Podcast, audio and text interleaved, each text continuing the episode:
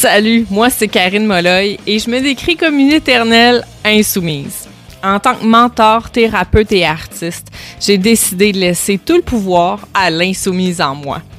Au fil des années, j'ai accompagné des centaines de femmes à se brancher sur l'énergie de l'insoumise, à se connecter à l'énergie de la femme rebelle, puissante, leader et vibrante qui en a rien à foutre des standards et de l'opinion des autres pour créer une vie et une entreprise à la hauteur de leur potentiel infini. T'es entrepreneur et t'es écœuré de vivre selon les règles établies. T'as envie de faire péter la baraque. T'as le feu au trip de créer une business où tes peurs et tes croyances ne sont plus les reines du show. T'as envie d'être là dans toute ta puissance et d'occuper enfin la place qui te revient. Ici, on va jaser mindset, énergie, harmonisation des émotions, expansion, outils et actions concrètes pour que tu crées enfin la business dont tu rêves et la vie dont tu rêves sans limite et totalement insoumise. Parce que l'insoumise, c'est toi. C'est parti.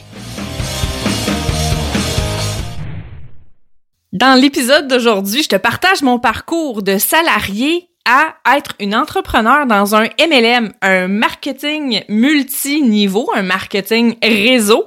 Comme il y en a plusieurs, je vais juste en nommer quelques-uns, mais tu sais, tous les Arbonne, It Herbalife, ce sont des MLM. Je veux pas en faire la promotion nécessairement, mais c'est pour que tu puisses te repérer. Donc ça, c'est une forme d'entrepreneuriat. Et euh, j'ai commencé par le MLM comme beaucoup, beaucoup de femmes euh, qui veulent se lancer en affaires, qui sont tannées de leur emploi, puis qui se disent, My God, ça va tellement être une belle option pour moi de faire un revenu d'appoint, puis aussi peut-être éventuellement de quitter mon emploi. Donc, je te parle un peu de comment ça s'est passé dans mon cas parce que ça fait partie de mon parcours d'entrepreneur et je sais qu'il y a plusieurs femmes euh, il y a une hausse des femmes qui ont le goût d'être en affaires, qui ont le goût de faire leur horaire, qui ont le goût de la liberté. On sait que les femmes, on a une grosse charge mentale, puis le fait de pouvoir adapter notre horaire, surtout quand on a une famille, on a des enfants, c'est vraiment le rêve de plusieurs femmes. Donc, euh, beaucoup vont commencer avec le marketing réseau justement pour se donner cette liberté-là. Alors, moi, j'ai commencé dans le marketing euh, réseau en, en, en temps, je vais réfléchir à ça, en 2019.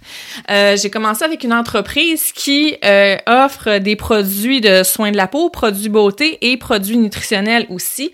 vegan, sans gluten, non testés sur les animaux. Et euh, j'ai été approchée par une amie à moi qui euh, faisait déjà partie euh, de cette entreprise-là.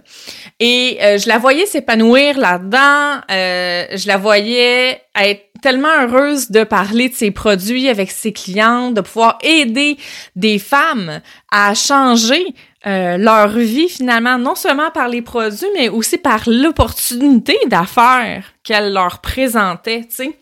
Et ça m'a donné le goût, en fait, de rentrer dans cet univers-là. Donc, j'ai commencé dans euh, le marketing réseau. Et ça a été vraiment euh, une expérience extrêmement enrichissante. Euh, je trouvais vraiment agréable de pouvoir euh, avoir une certaine structure qui était déjà là, un site internet qui était déjà là, que j'avais ma propre boutique en ligne déjà construite que je pouvais utiliser le matériel promotionnel déjà de l'entreprise. Donc, ça me facilitait la tâche à bien des égards. Euh, et là, vous allez me dire, ouais, mais qu'est-ce qui s'est passé pour que, que tu, tu fasses comme ce saut-là? En fait, j'étais euh, je travaillais comme éducatrice spécialisée dans le réseau de la santé. J'étais dans le programme Agirto à la petite enfance. Et euh, bien que j'aimais mon travail, j'ai toujours eu le désir d'être entrepreneur depuis que je suis enfant. OK? je me souviens, j'étais enfant, je vendais mes livres usagés. Euh, je fabriquais des petits bijoux, puis je me mettais sur le bord de la route, la 132 en Gaspésie, avec mon petit kiosque. Je vendais des, des bouquets de fleurs sauvages. Euh, il y a plein d'affaires avec le temps que, que j'ai de vendre. J'avais la fibre entrepreneuriale, tu comprends? Et ça a toujours été là.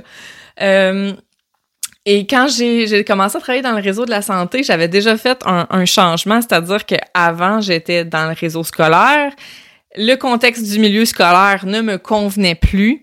Euh, donc, je suis allée dans le réseau de la santé, encore en tant qu'éducatrice spécialisée. Et même avec ce changement-là, je me disais, tu sais, je, suis rendue dans le réseau de la santé, là, j'ai changé, euh, c'est, je, je, vais, je vais aimer ça, je vais être enfin à ma place, je vais enfin me sentir à ma place, puis non. J'ai tellement changé d'emploi souvent dans ma vie parce que euh, j'avais besoin de changement et je me sentais jamais vraiment à ma place, même si j'excellais dans mon travail c'est comme si c'était des souliers qui étaient pas faits pour moi. J'avais l'impression que mes, les souliers que je chaussais étaient pas de la bonne pointure. Je me sentais tout le temps pris euh, dans une grosse structure gouvernementale, bureaucratique, où est-ce que euh, je devais toujours demander la permission. Je veux un congé, il faut qu'il me soit autorisé. Je veux prendre des vacances, faut que la bosse veuille, ou faut que ce soit euh, en considération des vacances des autres personnes. Euh, tu sais, si je suis malade une journée, euh, oh mon Dieu, ben là, faut, faut que j'avise tout le monde, puis que, tu sais, c'était de dépendre toujours de, de quelqu'un d'autre, de devoir toujours demander la permission. Je, je me sentais lésée dans, dans ma liberté. Le monde du salarié était vraiment rendu trop petit pour moi trop petit, trop conventionnel, trop réglementé, trop contraignant. Et ça, c'est, je le sens depuis longtemps, longtemps, mais j'essayais de continuer. Je me disais, ben c'est ça la vie, c'est ça. c'est ça qui est sécuritaire, tu sais, puis c'est ça qu'on m'avait toujours vendu dans mon éducation, que faut trouver une bonne job, un bon fonds de pension, puis j'ai... c'était tellement pas en accord puis en harmonie avec moi, là. C'est fou à quel point ça ça m'allait pas. Puis là, j'en étais de plus en plus consciente. Fait que quand mon ami m'a offert l'opportunité d'être dans un MLM, puis que je la voyais triper, je me dis, ben c'est comme ça que je vais commencer à bâtir mon entreprise. Parce que j'avais pas suffisamment confiance en mes capacités pour offrir euh, mes services, euh, par exemple en tant qu'éducatrice spécialisée ou en tant que thérapeute. sais. Donc j'ai commencé par le MLM donc, euh, puis ce que, ce que j'ai trouvé dans le MLM, que ce que j'ai adoré, c'est l'équipe. Ce que j'ai adoré, c'est euh, la solidarité. Euh, j'ai adoré le côté développement personnel dans le MLM dans lequel j'étais. Euh, j'ai adoré le fait d'être avec des clients, de promouvoir des produits en, en lesquels je croyais auprès de mes clientes. Et c'est cette, liberté-là que je me disais, je vais créer ma vie la, la façon que je veux. Euh, donc, je me voyais vraiment comme transitionner tranquillement du salariat à être dans mon MLM à temps plein. Et euh, après avoir fait à peu près un an et demi, deux ans dans mon MLM, euh, j'ai trouvé que c'était pas tout à fait moi. J'avais pas l'impression que c'était mon entreprise. J'avais pas l'impression que c'était 100% Karine. Donc, je me retrouvais encore avec cette espèce d'inconfort-là, même si j'aimais le fait de travailler à mon compte, même si j'aimais le fait euh, de gérer mes propres affaires. Le MLM a eu euh, pour effet, pour moi, de, commencer dans le monde de l'entrepreneuriat ne serait-ce qu'au niveau de l'impôt, au niveau de la comptabilité, au niveau de la promotion, du marketing, ça m'a donné une belle incursion dans le monde de l'entrepreneuriat. Et je poursuivais toujours mon travail en CLSC euh, en même temps que je faisais mon, MLM.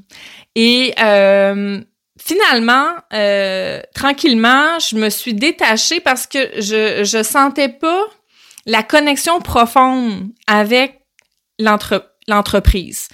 Euh, j'aime encore leurs produits, je les consomme encore. Par contre, pour moi, cette entreprise-là, c'était pas la mienne. J'avais le goût de quelque chose à moi. Vraiment à moi. Et c'est là que j'ai commencé à offrir mes services en Reiki parce que j'avais eu ma formation en Reiki. Donc, j'ai commencé à offrir des services en Reiki chez moi. Euh, et je continuais quand même un peu le, le, MLM parce que je l'ai pas laissé euh, tomber comme du jour au lendemain. J'ai quand même poursuivi un peu. Et euh, c'est un peu comme ça que la, la transition s'est faite, mais sur un autre podcast, je vais vraiment te parler du MLM à la business. Qu'est-ce qui s'est passé? OK? Qu'est-ce qui s'est passé pour que je fasse le changement? Ça va être dans le prochain épisode de podcast. Mais toujours est-il que c'est comme ça que j'ai, j'ai eu mes premières, euh, mes premiers galons en tant qu'entrepreneur. Ça a passé par le MLM. Puis je sais qu'il y a des filles qui ont leur MLM tatoué sur le cœur, qui en mangent, qui sont rendues dans des hauts niveaux dans, dans l'entreprise, puis elles, sont passionnées par ça, puis elles, sont connectées à l'entreprise, mais moi, j'avais pas cette connexion-là. J'avais ce besoin de créer quelque chose moi-même, quelque chose qui soit totalement moi. Et euh, j'étais moins dans la, la vente des produits. Dans le fond, j'avais le goût de d'aider d'autres gens, mais dans la connexion humaine. Et comme j'avais déjà une formation en tant qu'éducatrice spécialisée, puis en tant que que thérapeute, mais que j'avais comme pas nécessairement mis ça de l'avant. Euh, je pense que c'est une façon pour moi de pas trop me commettre, de faire mes premières épreuves, de tester l'entrepreneuriat sans nécessairement avoir à me mettre de l'avant. Totalement. Puis de pas avoir à prendre toute la responsabilité, tu sais, de ce que c'est d'avoir comme ce que j'ai une entreprise de mentorat en ligne.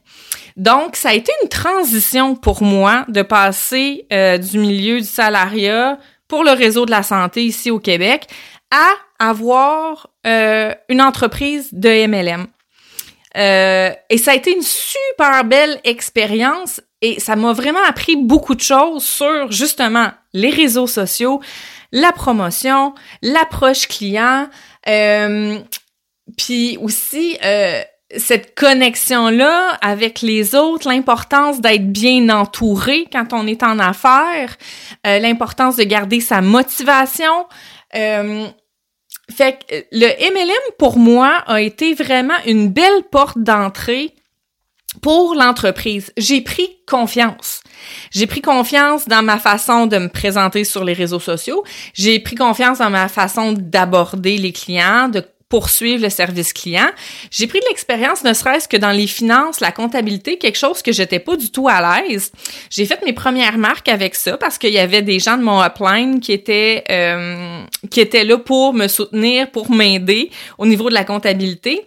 Donc, ça m'a aidé euh, à construire l'entrepreneur que je suis devenue par la suite. Fait que le LMLM, pour moi, ça a servi à ça. Euh, à un moment donné, c'était plus ça que je voulais, mais ça a été ma porte d'entrée, puis j'en ai j'en ai pas parlé, je pense. Puis c'est pas parce que j'ai fait exprès, c'est juste que ça m'est pas venu comme tel de vous parler de ça parce que pour moi, tu ça faisait tellement partie intégrante de mon parcours, je sais pas, je j'ai pas pensé amener ça sur le sujet, puis je sais qu'il y a tellement de femmes et d'hommes actuellement qui sont dans des marketing euh, multiniveaux, marketing réseau. Et euh, je le sais qu'il y en a qui pensent parfois à fonder leur propre entreprise, euh, que ce soit en, en mentorat, en coaching, euh, en lien peut-être avec l'activité que vous avez dans votre MLM, mais je le sais qu'il y en a qui pensent à faire la transition, qui trouveraient ça intéressant de peut-être avoir leur entreprise à elle, mais tu sais, comme vraiment de la créer de A à Z. Puis c'est possible. Je l'ai fait, j'ai passé par là. Fait que je voulais que tu saches que je suis une de ces femmes qui a commencé par ça, à faire ses premiers pas dans l'entrepreneuriat avec un marketing réseau multiniveau. Donc euh, voilà, j'avais envie de te partager cette partie-là euh, de ma vie aujourd'hui. Et euh, dans le prochain épisode, je vais te dire comment j'ai passé du MLM hein, à ma business que j'ai fondée de A à Z en mentorat. Donc dans le prochain épisode, c'est de ça qui va être question. Et je t'invite aussi, si l'épisode t'a intéressé, euh, si ça a connecté, ça a fait vibrer quelque chose chez toi, n'hésite pas à partager l'épisode parce que ça peut sûrement aider d'autres femmes et d'autres hommes actuellement.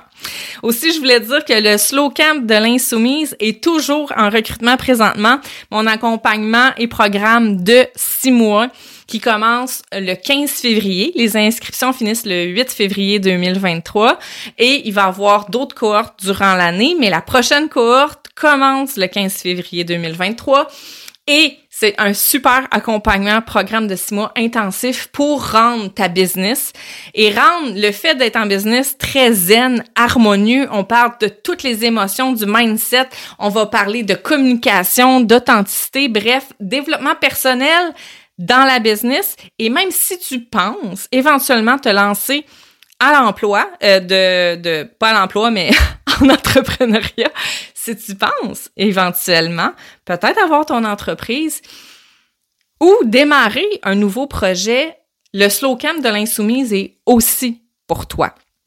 Donc, je t'invite à me contacter si tu as des questions, ça va me faire le plus grand plaisir d'y répondre. Donc, n'hésite pas à m'écrire si tu as des questions à propos du slow camp. Alors, on se retrouve bientôt pour le prochain épisode. Ciao!